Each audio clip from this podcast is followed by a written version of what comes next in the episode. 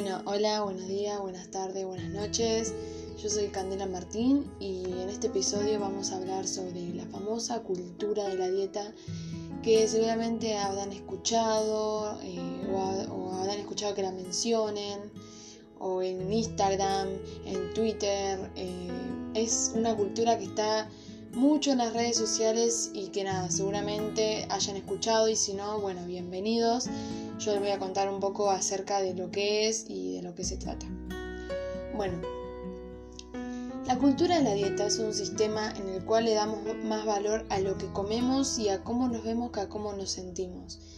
Y separa la comida entre la buena y la mala y restringe la que creemos que no nos hace bien. No sé si a muchos les pasó de que una amiga les diga, el lunes voy a empezar la dieta, voy a comer ensalada o cosas así, categorizar como la comida buena o mala, como comer una ensalada y no una hamburguesa. A ver, eso. Bueno, acá hay una frase que yo vi la otra vez en Instagram que me gustó mucho, que es, nace de la obsesión por tener un peso ideal y encontrar la forma de un peso perfecto. ¿Qué es el peso perfecto? ¿Qué es el peso ideal? Mejor dicho, ¿no? Es normal que cuando se acerca el verano, esto es lo que estaba hablando recién, cuando se acerca el verano, la cultura de la dieta siempre inicia campañas de publicidad que recuerden y que hagan pensar que tienes un cuerpo imperfecto, lleno de grasa y que hacer dieta extrema y rápida o comprar pastillas o los batidos milagrosos, esos de manzana y avena, o dejar de comer es la solución perfecta para lograr ese cuerpo perfecto entre comillas. Mucho vemos, mucho vemos que eh, cuando empieza septiembre o cuando empieza a hacer calor, vienen esas publicidades de bajar de peso o empiezan las dietas o vemos más en Instagram como eh, comer menos o, y esas cosas. Bueno, la cultura de la dieta, como ya dije antes, viene de la restricción de los alimentos malos, entre comillas. Después voy a hablar de los alimentos malos. Y es esa, esa restricción la que genera que tengamos una mala relación con la comida. O sea, si restringimos tanto, o sea, nunca fueron a un nutricionista y les pasó de que eh, les restrinja comer pan o carbohidratos. Tanta, tanta restricción después genera una mala relación con la comida, ya de, de miedo a comerla o de atracón. Porque, a ver, ¿qué nos pasa? Cuando restringimos mucha comida, ¿qué es lo que pasa? Nos ansiamos, nos ponemos más ansiosos y ahí genera el atracón, o sea, mala relación con la comida, o bueno, también puede generar miedo a esa comida y no comerla más. Eh, no existen alimentos más buenos que otros, eso es bueno saberlo, todos nos proporcionan nutrientes distintos. La clave viene acompañada de escuchar en la hora de decisiones, evaluar el contexto, cómo me siento, lo que quiero, etc. O sea, no hay alimentos buenos o malos, no es que tengo ganas de comer un chocolate pero no lo como porque es malo, entonces me como una manzana. No, siempre es, hay que escuchar nuestro cuerpo, el contexto, el lugar, el cómo nos sentimos, lo que queremos, etc. Bueno, lo que la cultura de la dieta nos enseña, entre comillas. El objetivo principal de, la cultura de la dieta, entre comillas, es llegar a tu peso ideal. Entonces lo que nos enseña es, se debe comer poco para bajar de peso, estar flaco es estar saludable, es más importante cómo nos vemos que cómo nos sentimos, debes irte siempre a los extremos, no hay un equilibrio. Existen alimentos buenos y malos, el premio es un alimento malo por semana vieron que muchas nutricionistas que por ejemplo dicen muy bien, eh, comiste toda la semana verdura, te puedes comer una comida mala, no. Debe pasar hambre, todo esto genera que la alimentación entre en un circuito de restricción, atracón, culpa. Esto es lo que la cultura de la dieta nos enseña, obviamente, pero que no está bueno implementarlo, que tenemos que separarnos, que tenemos que buscar otra mentalidad de cultura dieta. Bueno, ¿qué debemos hacer ante esta información? perdonen, ante esta información. Bueno, debemos tomar conciencia, cambiar el chip de dieta a antidieta, cambiar el enfoque de tengo que hacer dieta para bajar de peso a quiero adoptar hábitos saludables para mantener la salud física y mental. Limpiar las redes sociales. Esto es muy, muy, muy importante, limpiar las redes sociales porque nosotros, nuestro cerebro se alimenta de lo que ve. O sea, no, no sigamos cuentas que generen culpa o, insatisfacción corporal, por ejemplo, cuentas fitness o cuentas de nutricionistas que comen muy poco, que nos hagan sentir menos, porque como ya sabemos, cada persona es distinta, cada cuerpo ingiere distintas calorías, distinta comida, eh, y no nos podemos estar comparando. Bajar de peso no es sinónimo de felicidad. La felicidad está en cosas que no son superficiales. Después, toma los aspectos positivos de las dietas y adoptarlas a hábitos saludables. Por ejemplo, no dietas, tenemos que ser antidietas, pero sí hacer hábitos saludables. Saben diferenciar de hábitos saludables a dieta, ¿no? Bueno, realizar actividad que sea de tu preferencia en cantidades moderadas, adecuadas, caminar, eh, correr, ejercicio, tenis, deporte, lo que a ustedes les guste, ya sea media hora, 10 minutos, lo que sea. Si es tres días a la semana, dos días a la semana, no importa, siempre respetando que tu cuerpo descanse, obvio. Acudir con un nutriólogo si es necesario, o un, un psicólogo o un psiquiatra, para ayudar a, a eliminar el término dieta de tu cabeza y crear hábitos saludables.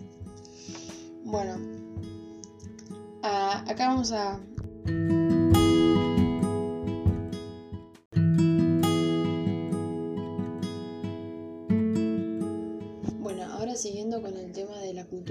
dieta. Eh, la cultura de la dieta está compuesta y es creada por el sistema de creencias más la industria de la dieta. ¿Qué es el sistema de creencias? El sistema de creencias son los que nos hacen creer que los cuerpos son rebeldes y que no se puede confiar en ellos. Nos obligan a gastar nuestro tiempo y energía tratando de controlarlo. Y la industria de la dieta es la que ya todos conocemos, cada plan, libro, píldora, batidos, blogs y todo lo que el mundo vende y se beneficia de dietas, estilo de vida, desintoxicaciones.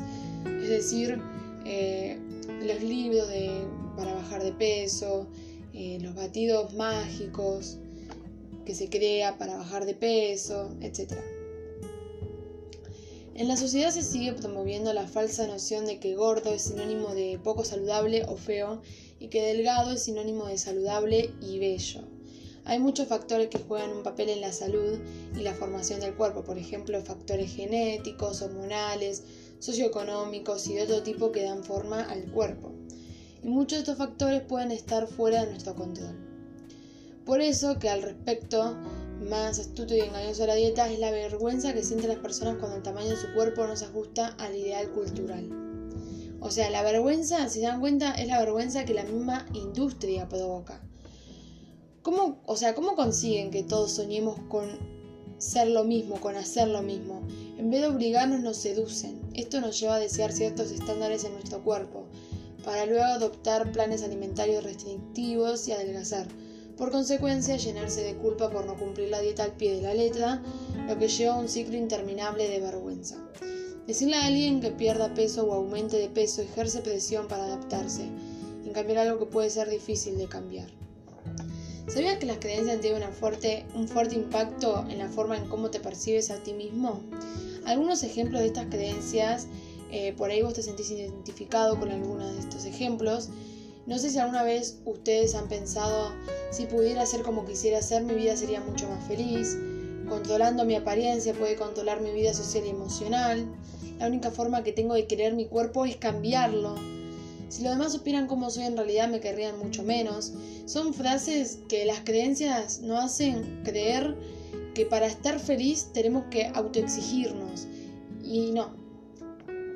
Bueno, cuidado.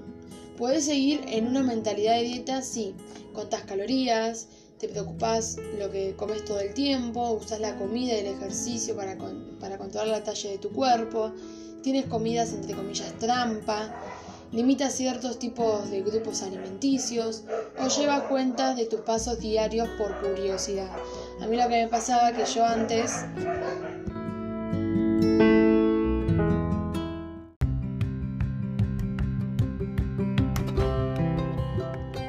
pasaba que a mí me habían prohibido hacer el ejercicio, entonces yo decía, bueno, camino.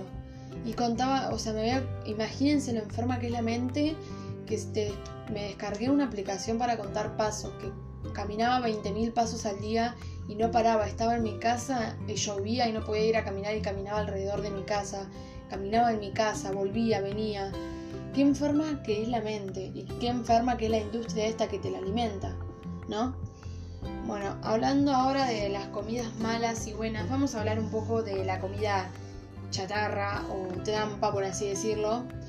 Eh, la comida chatarra, el término chatarra, le agrega un valor moral a la comida. La comida no es buena ni mala. Decir que la comida es chatarra es como decir que es basura o una porquería. Cosa que la comida no es. Cuando pensamos que la comida es mala, podemos empezar a creer que somos malos por consumirla. No es así claramente. Es decir, yo, o sea, por ejemplo, si tenemos tan demonizado que una hamburguesa es mala, mala, mala y al comerla nos sentimos culpables, nos hacemos creer que nosotros somos malos, porque nos hacemos creer que la comida es mala, pero no es así. Bueno, etiquetar la comida como buena y mala causa patrones desordenados de alimentación. Cuando nombramos la comida como mala podemos obligarnos a eliminarla por completo. Restringir nuestra alimentación causa una alimentación desordenada y puede causar un trastorno de la conducta alimentaria. La mayoría de los trastornos de la conducta alimentaria empiezan con una dieta restrictiva. Para tener una alimentación saludable se debe tener una relación saludable con la comida. ¿Cómo se logra eso? Con hábitos saludables. Por ejemplo, querés un chocolate, comete el chocolate. Eh, querés una manzana, comete una manzana. Tampoco te comas todas las manzanas, tampoco te comas todo el todos los chocolates. Es decir, balance, equilibrio. Bueno, o sea, no honrar nuestros antojos es desordenado. Y para cerrar esto de la cultura de la dieta, la otra vez leí una frase en Twitter que tenía mucha verdad y que por ahí lo va a hacer pensar bastante. Es la siguiente. La cultura de la dieta es tan fuerte que ante un virus que podría matarte, hace que pienses que lo peor que podría pasarte ahora mismo sería engordar. Y con esa frase finalizamos el podcast de hoy y muchas gracias por escuchar y hasta la próxima.